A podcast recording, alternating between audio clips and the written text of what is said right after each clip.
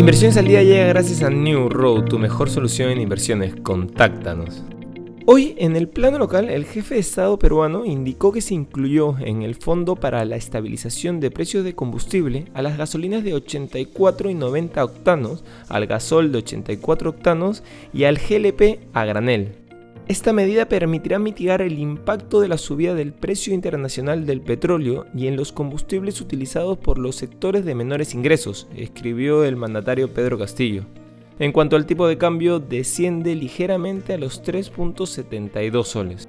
En los mercados internacionales, ayer los principales índices de Nueva York registraron otra jornada claramente positiva, en línea con la tónica general que impera desde hace dos semanas, en las que Wall Street ha recuperado parte del terreno que perdió con el estallido de la guerra en Ucrania.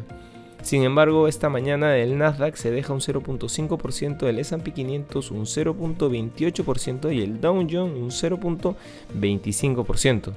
Los rendimientos del Tesoro estadounidense a 5 y 30 años se invirtieron el lunes por primera vez desde 2016.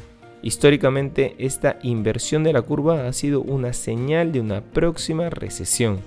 En Asia, el índice de referencia de la bolsa de Hong Kong, el Hansen, cerró hoy con ganancias del 1.39% en una jornada marcada por los repuntes de los valores inmobiliarios. Además, el índice que mide el comportamiento de las compañías de la China continental, el Hansen China Enterprise, avanzó un 1.28%. Por otro lado, el Kremlin describió como positivo que Ucrania haya presentado propuestas concretas en las conversaciones de Estambul.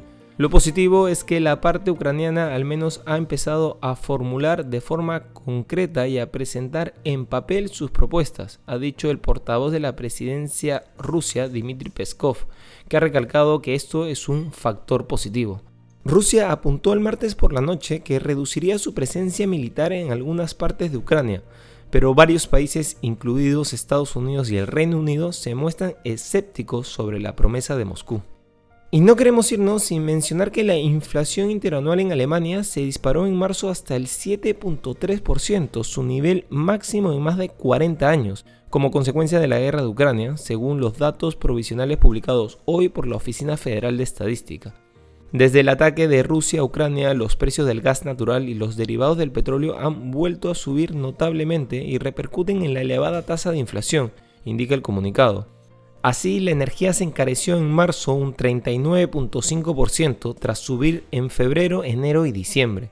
Para encontrar una tasa de inflación tan alta hay que remontarse al otoño de 1981, cuando los precios del petróleo subieron drásticamente debido a los efectos de la primera guerra del Golfo.